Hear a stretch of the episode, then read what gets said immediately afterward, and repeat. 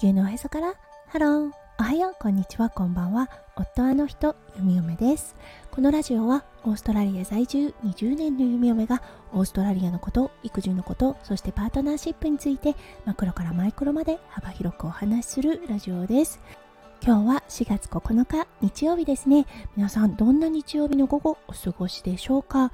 オーストラリアは今日はイースターサンデーということで朝から教会のねミサに行かれている方も多いと思います。そしてイースターエッグを探している子どもたちの歓声もどこかで聞こえてきそうな感じです。はいそれでは最初のコーナーネイティブってどう話す？今日の Aussie English。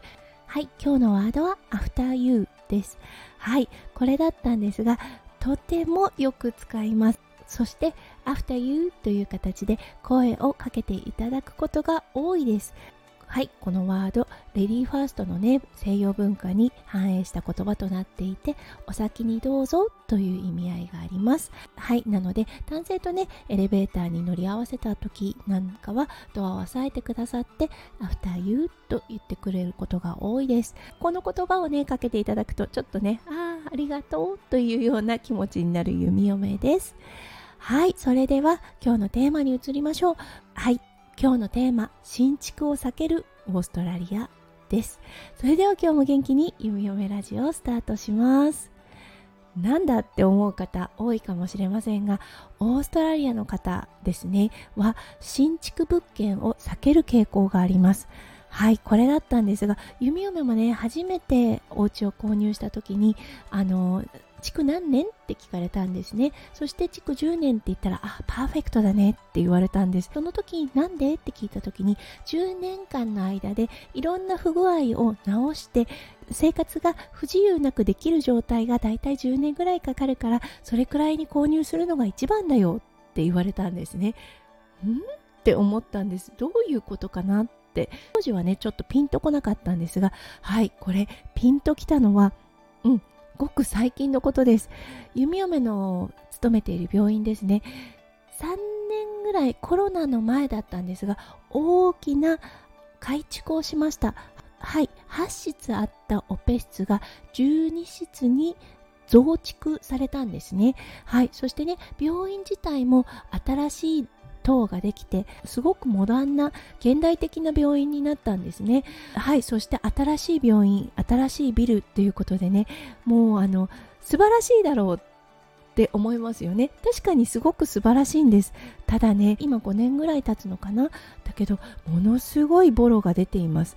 はいこれだったんですが水漏れです。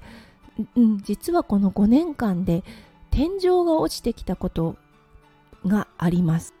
え天井が？って思いますよね。はい。水漏れが起こっていて天井部分が抜けてしまったことがあります。幸いねオペ室ではなかったので良かったのですが廊下ですね。落ちました。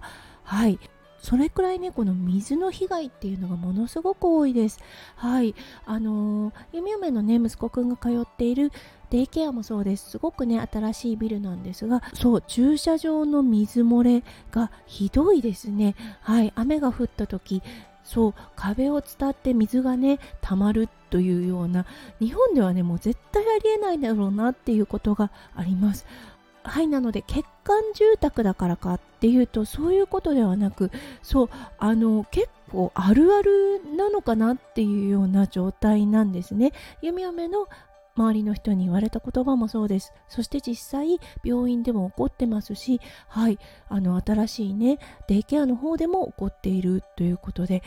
そうそしてそれを直していって住みやすい状況にする住みやすい状況になるのに年月がかかる。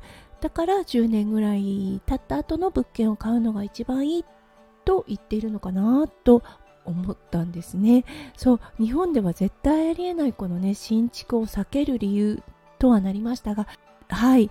大雑把な性格だからなのかそれともあの技術が伴っていないからなのかはちょっと定かではないのですがびっくりすると思ったので今日はそのお話をさせていただきました。はい今日も最後まで聞いてくださって本当にありがとうございました。皆さんの一日がキラキラがいっぱいいっぱい詰まった素敵な素敵なものでありますよう弓嫁心からお祈りいたしております。それではまた明日の配信でお会いしましょう。地球のおへそからハロー弓嫁ラジオ弓嫁でした。